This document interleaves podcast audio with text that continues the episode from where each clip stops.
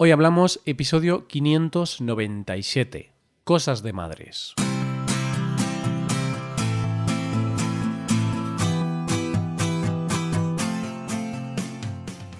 Bienvenido a Hoy Hablamos, el podcast para aprender español cada día. Ya lo sabes, publicamos nuestro podcast de lunes a viernes. Puedes escucharlo en iTunes, en Android o en nuestra página web. Recuerda que en nuestra web tienes disponible la transcripción y las hojas de trabajo de este episodio. Con estas hojas puedes practicar vocabulario y expresiones con ejercicios con soluciones. Y este contenido solo está disponible para suscriptores premium. Así que si quieres acceder a todo el contenido y quieres disfrutar de todos estos servicios, hazte suscriptor premium en hoyhablamos.com. Buenos días, oyentes, ¿cómo estáis? ¿Cómo os va todo? Espero que os vaya genial y espero que estéis preparados para un episodio sobre cosas de madres. Y las madres son maravillosas y por eso hoy vamos a hablar de las madres, pero vamos a hablar de cosas típicas de madres, que en ocasiones hay como un comportamiento común de las madres que suelen tener frases típicas o, o formas de actuar que se repiten. No digo que todas las madres actúen de la misma forma, pero sí que algunas madres tienen este comportamiento en común. Por eso hoy vamos a ver algunas frases típicas o comportamientos típicos de madres. Hoy hablamos de madres.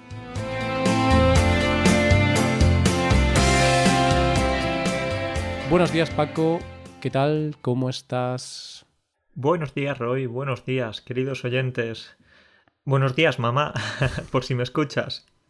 Bueno, Roy, estoy genial, como siempre, eh, con ganas de, hablar de algunas anécdotas, especialmente de la infancia, porque estas frases van a ser míticas. Y bueno, vamos a ver, vamos a ver qué tal va todo. Por ahí, ¿cómo va todo por Galicia? Pues va de puta madre, Paco. Una buena forma de empezar. Espero que este episodio no lo escuche tu madre. Yo espero que tampoco. Bueno, este va a ser un episodio bonito, creo yo. Pero bueno, la gente ya sabe lo que es de puta madre. Es un poco informal, un poco vulgar a veces, pero es una expresión positiva. Los oyentes ya lo sabéis. Y si alguien no lo sabe, que escuche el episodio de, del miércoles pasado, que ahí lo explicamos. Eso es, eso es. Pues eso, que estoy de puta madre, estoy muy bien. Y, y nada, el fin de guay, fui a un cumpleaños y tengo una anécdota que contarte de este cumpleaños. Uf, cuéntame, cuéntame, Roy, a ver con qué me sorprendes hoy.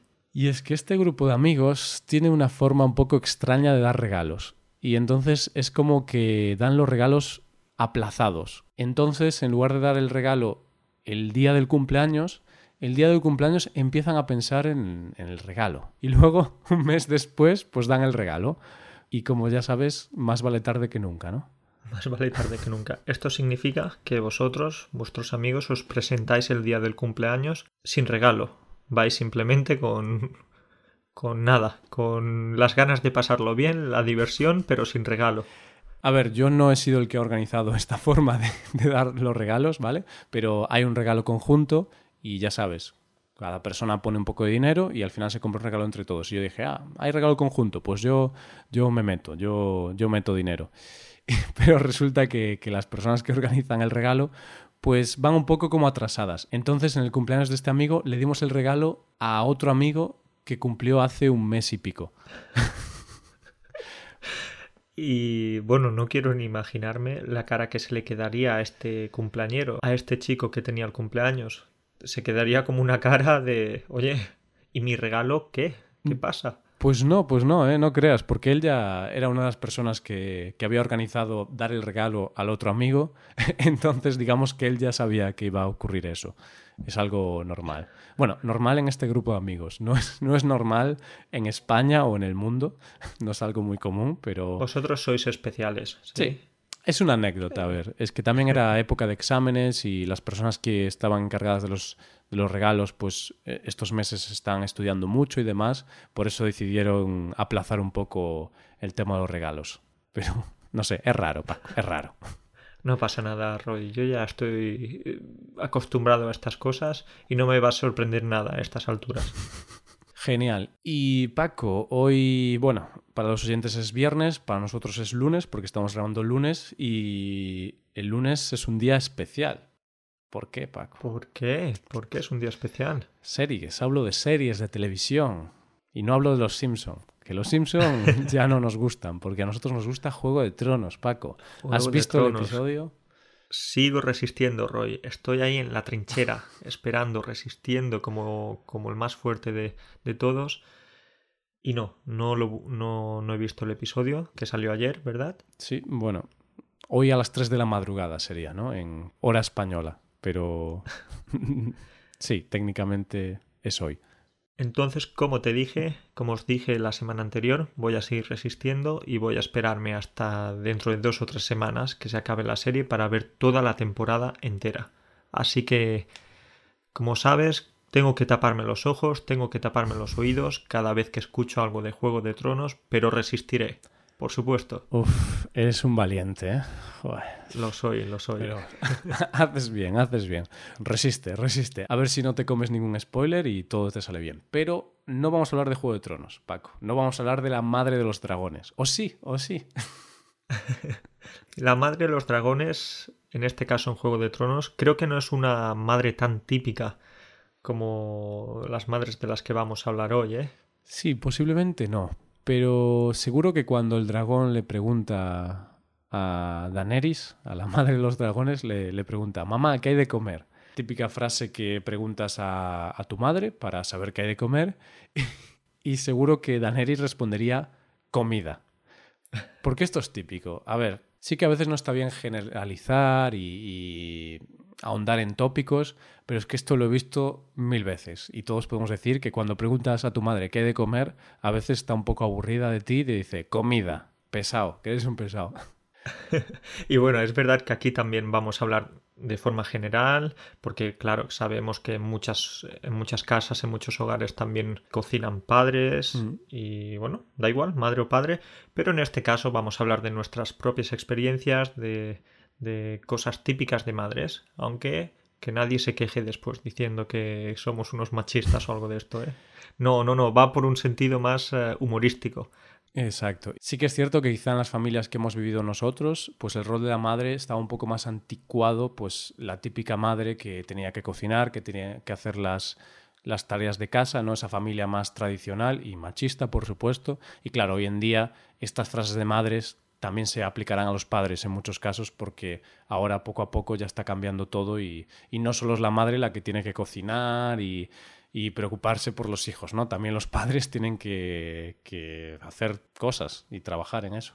Exactamente, Roy. Si algún día tenemos un niño, pues va a ser nuestro niño quien diga, papá, ¿qué hay de comer? No va a ser mamá, porque en mi casa cocino yo. Pobre niño, Paco, pobre, pobre niño. niño. Entonces es eso, simplemente vamos a hablar de, algunas frases que nosotros hemos vivido. Y sí, esta de la comida es un gran clásico. Mamá, ¿qué hay de comer? Comida, niño, ¿qué quieres? ¿Qué quieres, no? Entonces tú querías saber si había macarrones, tortilla de patatas. No, no, no. Tenías que esperarte hasta el momento en el que el plato estuviera en la mesa para descubrirlo. Sí, es que yo creo que esa respuesta de comida viene de la frustración de, tener que aguantar a tus hijos, ¿no? Todo el tiempo, que son, a veces somos un poco pesados cuando somos niños. Mamá, mamá, ¿qué hay de comer? ¿Qué hay de comer? Y al final le dices comida. Y no es mentira, porque en realidad hay comida para comer. Claro, Roy, ya ahora que hablamos de comida, me viene a la cabeza una frase muy típica de mi madre, quizás de la tuya y de muchas madres españolas, que era cuando no querías comer nada más, ¿Mm? Es eh, la excusa o, tu madre te forzaba un poco a comer más y te decía, oye, tienes que comerte la comida, toda, porque tú sabes cuántos niños se mueren de hambre en África. Muy clásica esa, ¿eh? La, la, de no, no puedes tirar la comida, no puedes dejar comida en el plato, porque hay mucha gente que se muere de hambre y claro, ¿cómo vas a tirar la comida? y es cierto que nosotros siempre decimos lo típico de, a ver, mamá, ¿Cómo le vamos a enviar esta comida a los niños de África? No, no se puede enviar. Pero, claro, tienes que buscar excusas para que los niños coman, porque si no, a veces no comen. Sí, claro, es verdad que a los niños no es fácil engañarlos, pero fuera fácil o difícil, esta era una de esas grandes frases. Come porque si no, más niños en África se van a morir. Y es una pena, es una frase terrible, pero, pero es una se decía. Claro, es una frase que se decía y se dice y yo la he escuchado pues a mi madre, mi tía y también eh, mi tío y, y, personajes masculinos también. Y te voy a contar una anécdota, Paco. Cuéntame. cuando, cuando yo era más pequeño, cuando tenía, no sé, 8, 9, 10 años, yo odiaba el pescado. Hoy en día no me gusta tampoco, pero bueno, Hoy en día puedo comerlo sin, sin, mucha dificultad. No me gusta, pero lo como y va, no hay ningún problema. Pero antes lo odiaba.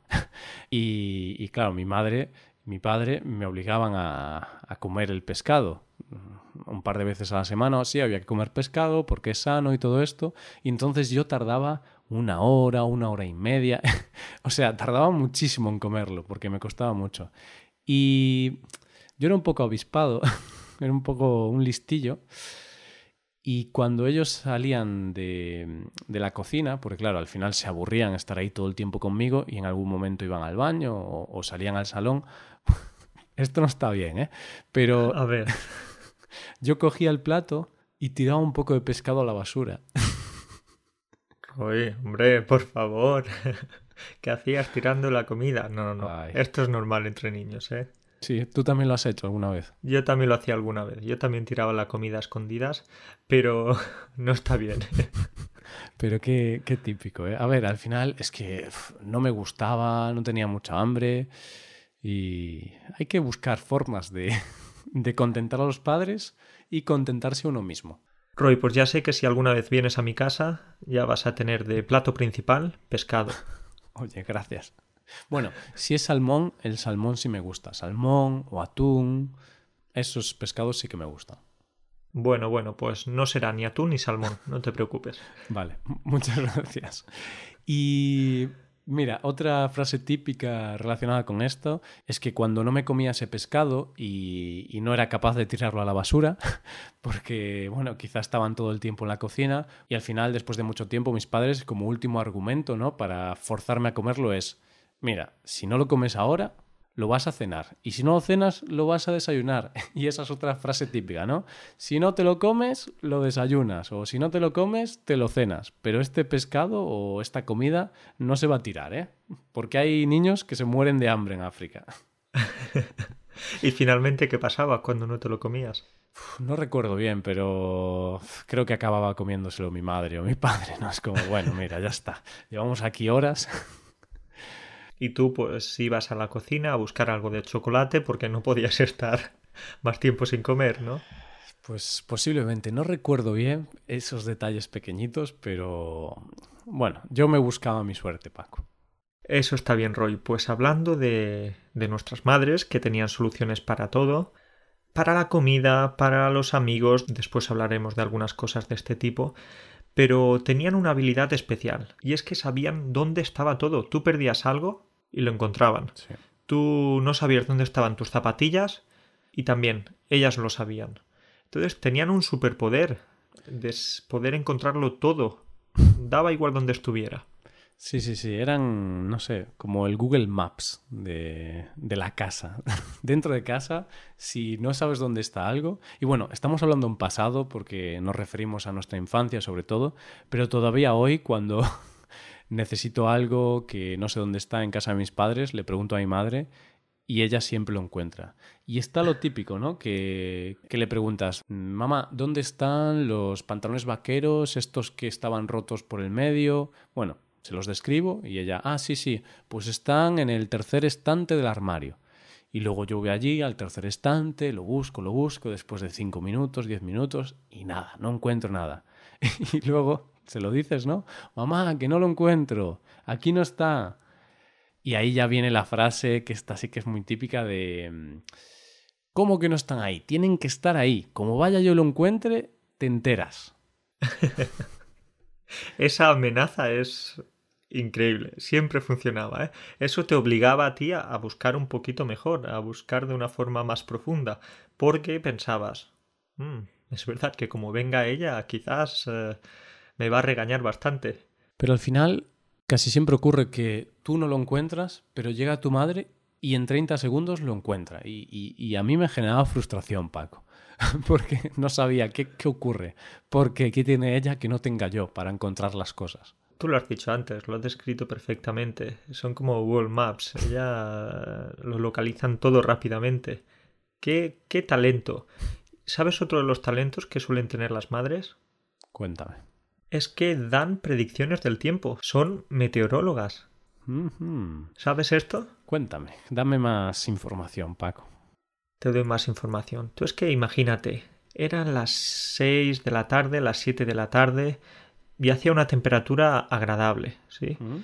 Y tú querías salir a la calle con la camiseta, con, bueno, de una forma, de una forma cómoda, porque hacía calor en la calle.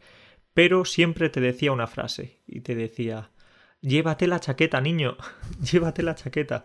Daba igual si fuera en la calle hacía 20 grados, 30, 40, pero siempre tenías que llevarte la chaqueta. Sí, sí, eso es verdad. Y, más aquí en, Galicia ocurre muchísimo que las madres siempre, siempre, siempre, llévate la chaqueta, abrígate más, porque aquí en Galicia por la noche refresca. Y, y la verdad es que yo en muchas ocasiones no he hecho caso a mi madre y también en muchas ocasiones me he arrepentido mucho de no haber hecho caso a mi madre. Siempre saben qué hacer, saben, como te he dicho, saben predecir el futuro incluso. Sí, yo creo que mm, es que ya tienen mucha experiencia en la vida, han vivido mucho y tienen mucho conocimiento, son sabias. Y al final mm, no les hacemos caso a veces, pero es un error por nuestra parte. Siempre hay que hacer caso a una madre. Por supuesto que sí, Roy. Y ahora te quiero hablar de una cosita. ¿Tú recuerdas cuando eras pequeño, quizás un día no querías ir a clase, eh, no te apetecía simplemente o te encontrabas un poco mal, ¿no? Y decías, ok, mejor me quedo en casa y no voy al colegio hoy. ¿Qué pasaba? Pues estabas todo el día en casa y después quizás por la tarde, si te recuperabas, quizás querías salir a la calle con los amigos, ¿no? Claro. Pues eh, había algo y es que cuando querías salir por la tarde con los amigos, tu madre te decía, no, no, no, si estás enfermo para, para ir a clase, también lo estás para salir con los amigos. Entonces tenías que quedarte en casa y, no podías salir.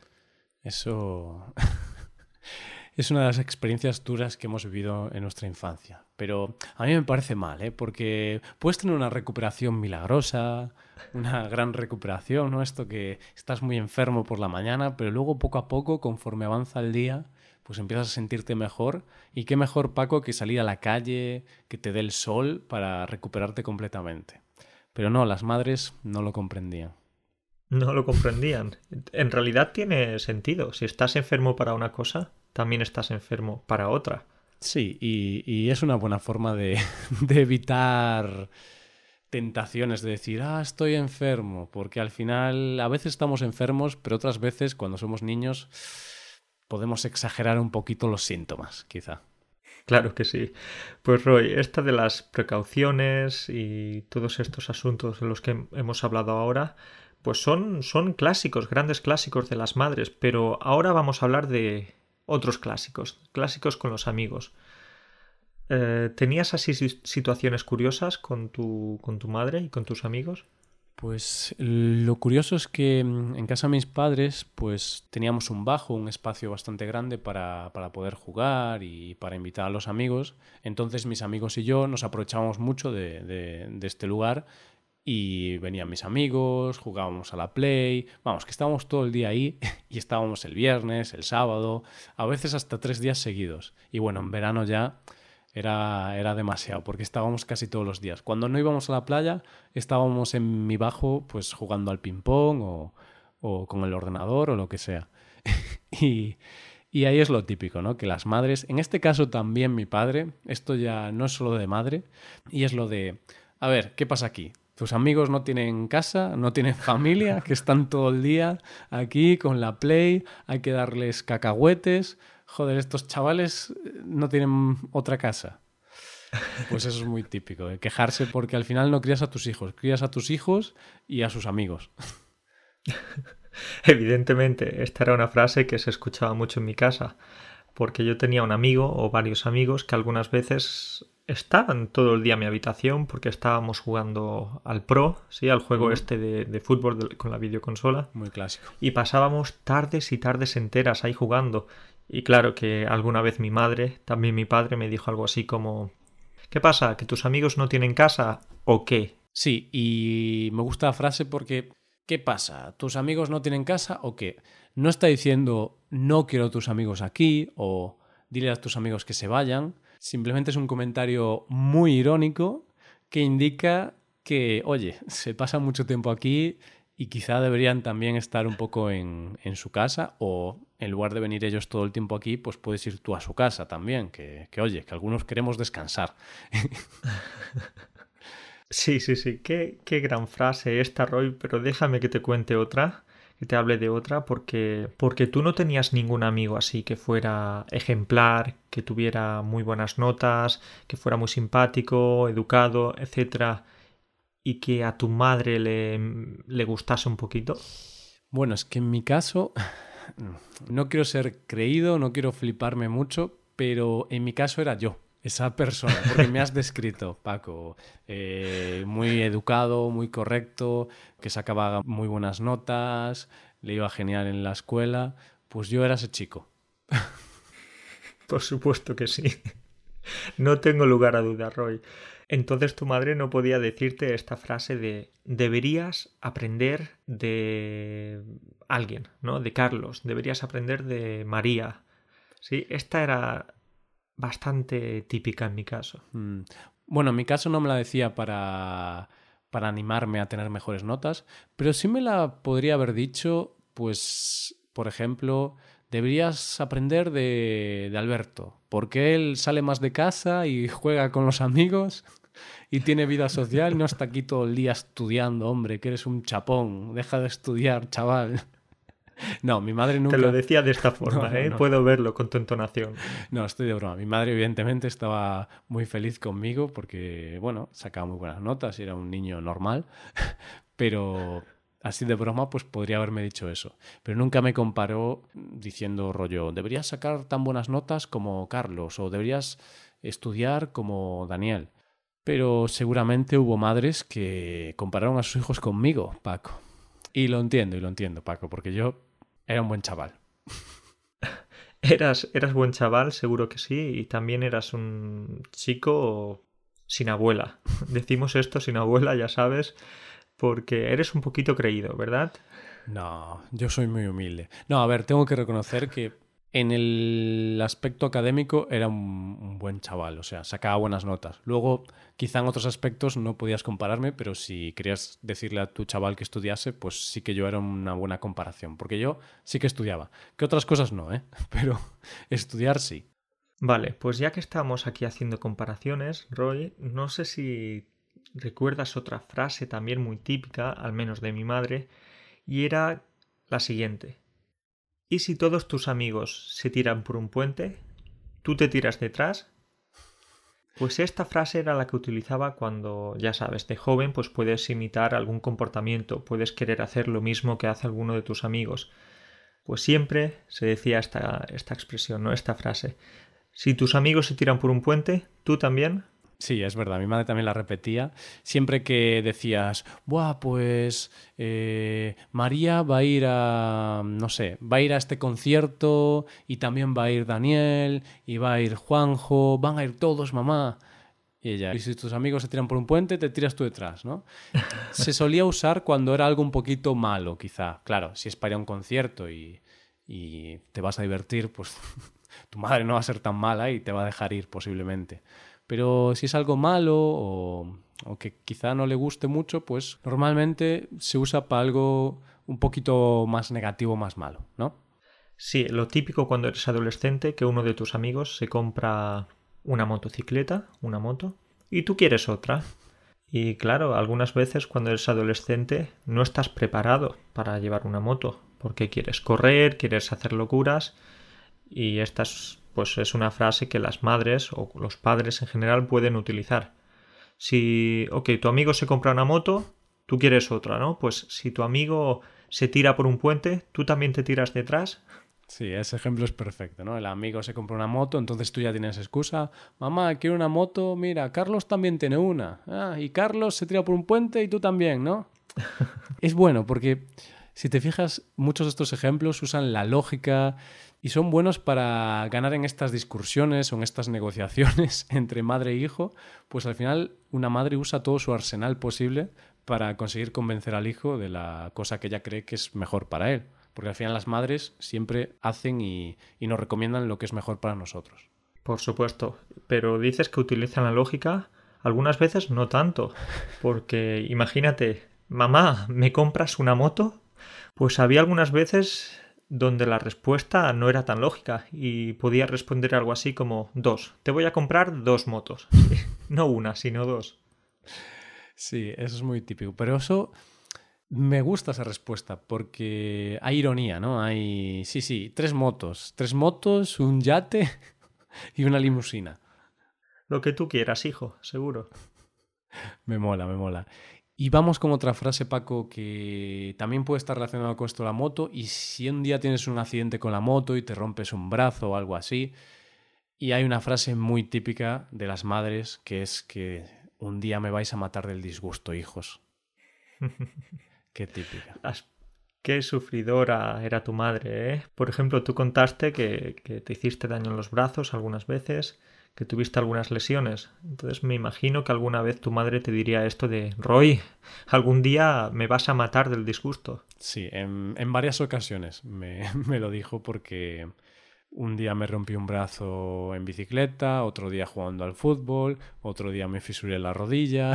Entonces mi madre un día sí, un día no, me repetía esta frase, ¿no? Roy, un día me vas a matar del disgusto. ¿Cuánto sufrimiento ha tenido que pasar tu madre contigo? Pues sí, pero ahora ya soy más precavido, intento cuidarme más y ya llevo muchos años sin accidentes, Paco. Ya el único accidente que puedes tener es cuando pulsas eh, el teclado del ordenador. Te puedes hacer daño en un dedo o en alguna uña, pero ya está. Sí, sí, sí, sí. Bueno, el otro día, cuidado, eh, abriendo una ventana me hice un poco de daño en un dedo, así que hay que tener cuidado. Sí, seguro, seguro. Precaución, amigo. Bueno, sí. Y bueno, Paco, yo creo que ya estamos, ¿no? Ya hemos hablado de algunas frases o situaciones típicas con las madres, que hoy en día muchas se aplican a los padres, pero en nuestra experiencia se aplican más a las madres. Y ya que, ya que has hablado de los padres, un día, algún episodio podemos dedicarlo a frases de nuestros padres. ¿Qué te parece? Eso es, eso es. Vamos a tirar un poquito de estereotipos una vez más y a ver esas frases que en realidad se repiten mucho en las familias españolas, pero por parte de los padres. Seguro. Pues quedamos en eso, Roy. Pues nada, nos vemos, Paco. Cuídate mucho. Un saludo para todos. Igualmente, adiós. Chao. Y esto ha sido todo, queridos oyentes. Muchas gracias por escucharnos, por estar ahí, por apoyarnos y por todo, porque sois buena gente, la verdad. Sois como nuestras madres y nuestros padres, ¿no? Nos apoyáis, nos decís cosas bonitas y nosotros a veces también intentamos ayudaros. es una relación, es casi una relación familiar, ¿eh? podríamos considerarnos familia casi, la familia de hoy hablamos. Bien, pues dicho esto, en la familia de hoy hablamos tenéis varios servicios para aprender y para mejorar vuestro español. El primer servicio son las clases de español por Skype con profesores certificados y nativos de España y el segundo servicio es la suscripción premium un servicio con el que podrás disfrutar de atención personalizada por email, tendrás acceso a la transcripción y a una hoja con ejercicios y vocabulario y tendrás acceso a muchas más ventajas. Todo esto lo tienes en nuestra web. Hoy hablamos. Muchísimas gracias por estar ahí. Nos vemos el lunes. Pasa un buen día, un buen fin de semana. Hasta el lunes.